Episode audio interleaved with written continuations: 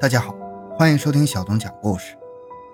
两千零六年，陕西省汉阴县发生了“七幺六”特大凶杀案，十个人同一天在该县凤凰山山顶的铁瓦店遇害，死者九男一女，其中年纪最大的六十三岁，最小的十二岁，现场惨不忍睹。公安部和陕西省公安厅七月二十六日发出 A 级通缉令，悬赏五万元缉捕在逃犯罪嫌疑人邱兴华。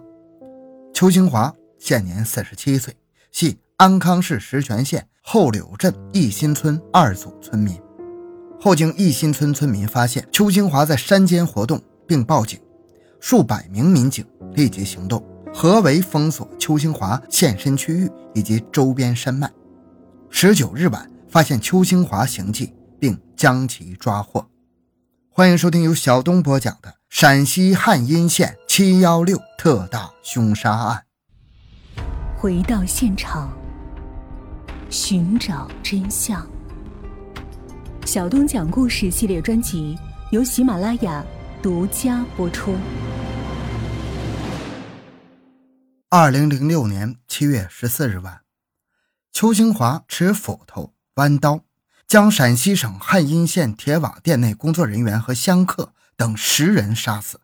作案后，邱兴华烧店潜逃，于七月三十日在湖北省随州市武安铁路复线施工工地一临时工棚内，持铁铲将工人周建平划伤，抢走一黑色背包。因为包内无钱，邱兴华将包扔在路边的一个棉花地里。七月三十一日，邱兴华又逃至随州市万福店农场魏岗村村民魏义凯家，以做干鱼生意为由，骗得魏家信任之后，在当晚十点持斧头、弯刀将魏义凯一家三口砍伤，抢得现金一千三百零二元。魏义凯被送往医院后，经抢救无效死亡。魏之妻徐开秀、魏之女魏金梅的伤情经法医鉴定为重伤。陕西省安康市汉阴县七月十六日发生的这一起十人遇害的特大杀人案件，公安部和陕西省公安厅发出 A 级通缉令，悬赏五万，后增至十万，缉捕在逃的犯罪嫌疑人邱兴华。七月十六日，案发，担任道观住持的熊万成双眼被割，心肺被掏出，而且被下锅炒熟。切成片放在盘中，其余九名死者尸身完整，现场没有发现凶器，墙上留有血写的“该杀”等字眼。七月二十六日，公安部发出 A 级通缉令，悬赏五万缉拿邱兴华。八月二日，一名上山打猪草的村民发现了邱兴华，两百多名警察分布在山上展开围捕，发现了疑犯数处。藏身地点，并找到了一些遗弃的衣物和随身物品。八月五日，邱兴华的女儿拿着话筒，嗓音颤抖地向山上喊道：“爸爸，我和妈妈还有弟弟来找你了，你已经被包围了，你快出来吧，我们还想见你一面，爸爸。”八月十日，疑犯邱兴华的缉拿悬赏金额已经提高到了十万元。十五岁少年手持砍刀为警方带路，安康警方集中两百多名警力，在两百多名当地干部群众的配合下，连续对疑犯进行搜捕，数名警察受伤。八月十九日八点二十分，邱兴华返回其在汉中租住的房子，敲门时被四名民警当场制服，抓获归案。铁瓦店是明朝时建的一所道观。因主殿上的屋瓦为生铁铸造而得名。从外面看，这更像是一个巨石围成的古城堡。道观住持熊万成的卧室，这里曾被发现有他和另外三个人的尸身。紧邻着生火房的正中桌上，曾有他的一块胸脯肉。再往里走是厨房，熊的心脏被挖出，切成丝儿，炒熟之后。放在橱柜的一个盘子里，里面还有他的一个眼珠。火坑里则有他的两块脚筋肉，最里边是两间被烧塌的房间。正是这场大火于夜间被山下的村民看到，村民第二天上山才发现惨案的发生。进入主殿，一派阴森，伴着隐约的尸臭，嗜血的苍蝇和飞蚁到处乱飞。这里的两个房间分别发现有四具和两具尸体，或躺床上，或倒床下。据搬过尸体的一个詹姓村民讲，十个人身上都盖有红布和草席，除了熊万成穿着一条内裤，另两人穿有上下内衣之外，其余七人都是裸体。从尸体上的刀砍力度、方法和凶残程度来看，警方倾向认为是邱兴华一人所为。但是一个人何以连杀十人呢？这十人是否有中毒或酒醉情况下被杀呢？据悉，法医并没有从这十人的胃里检出酒精或者毒药成分，而且测出死者的死亡时间在凌晨一点到三点。有消息说，发生惨案的前一天，有县城几名学生前去铁瓦店，但见大门紧闭，只好返回。警方据此分析。邱兴华在七月十四日当晚就趁着众人酣睡之中挥刀杀人，第二天闭门不出，当晚还火烧道观，可见其十分镇定的心态。疑犯邱兴华为何要洗劫荒山孤院呢？凶案发生之后，案发原因在当地群众中引发种种猜测。据邱兴华的妻子何某证实，邱兴华曾在案发前两次上山。期间与铁瓦店的管理人员多次发生言语冲突，产生一些矛盾。这些会不会是导致凶案发生的原因呢？邱七说，四月下旬，邱清华回家说自己承包了高速公路工地一些挖土方的工程，让妻子一起去干活。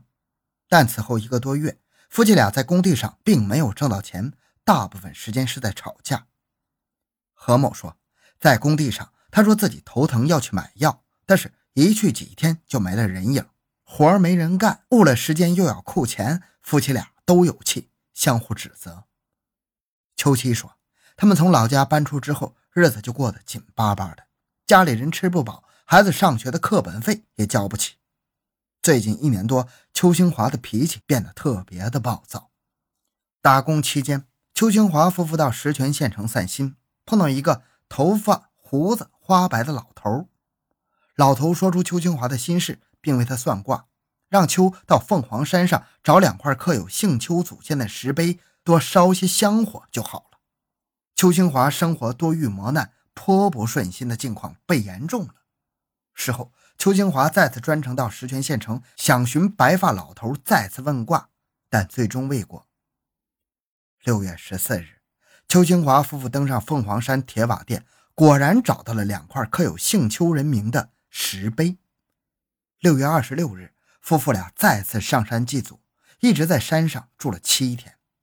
在此期间，两人多次与铁瓦店管理人员发生言语冲突，其中最激烈的一次与两块石碑有关。两块刻有邱姓人名的石碑一直放置在山顶的露天处。邱清华找到石碑之后，为了让祖先的石碑免遭风吹雨淋，就擅自将石碑挪到屋檐下。挪碑一事引起山上管理人员极为不满，双方大吵了一阵之后，邱清华最终将石碑又搬回了露天处。此外，在山上吃饭住宿方面，因为邱清华不守规矩，也多次遭受管理人员的训斥。双方究竟发生过何种不可调和的冲突，导致邱清华最终连杀十人，其中还有四人是香客？个中原因，只有邱清华自己。才能回答。落入法网的邱兴华面对民警和记者的一些提问，对答如流。记者问：“你的杀人动机是什么？”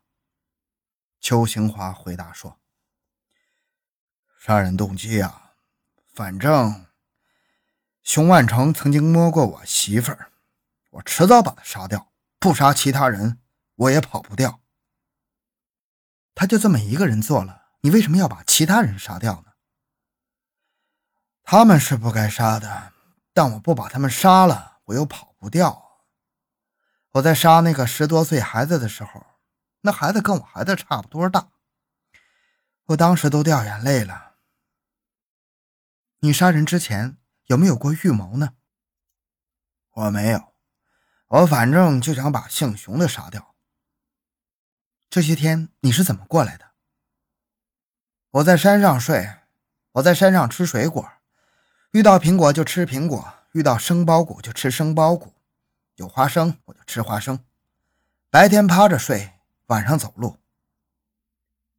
这么长时间，你有没有发现警方在抓你？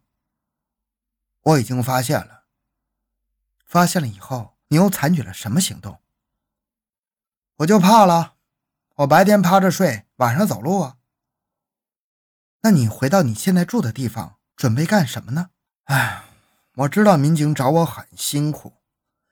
我想见我的孩子，我准备回去看一看我的儿子，把我所有的仇人都杀掉，再回来杀我媳妇儿，我就了结了我应该完成的事儿，我应该报的仇。想没想过杀人后你要去自首呢？我不去自首，我想自己死掉就得了。你家里还有什么人？老婆和三个孩子。有没有想对家人说的话？唉，我只想对我儿子说：你要好好学习，长大以后要成器。下面是民警审讯邱兴华的一段笔录。知道为什么要抓你？我知道，杀人了，杀了十个，在铁网店杀的。你知道被抓后你会被怎样处理吗？知道。我这事儿简单，事情一定就枪毙了。你现在后悔吗？我不后悔。我原先计划杀光所有得罪我的人，我被抓。是我走错了一步棋，我应该先去杀了老舅哥家几个人，他们在我娶媳妇的时候为难我，还和我打官司，然后我再回家杀老婆，他现在老骂我得罪我了，这些人我都要杀了，然后，嗯，跳崖或者投湖，反正我却先回了家，走错了这一步。难道你以为跑到老舅哥家就能成功？哎，不知道，但我知道我迟早会被你们逮住的。两千零六年十月十九日，安康中院审理后，当庭作出一审判决，以故意杀人罪和抢劫罪数罪并罚，决定判处邱清华死刑，剥夺政治权利终身。邱清华以有精神病史为由，向二审法院上诉。二零零六年十二月二十八日上午，陕西省高级人民法院开庭审理，开庭当庭宣布驳回上诉，维持一审死刑判决。邱清华随即被验明正身，押赴刑场执行枪决。好了，这个案件讲完了。小东的个人微信号六五七六二六六，感谢您的收听，咱们下期再见。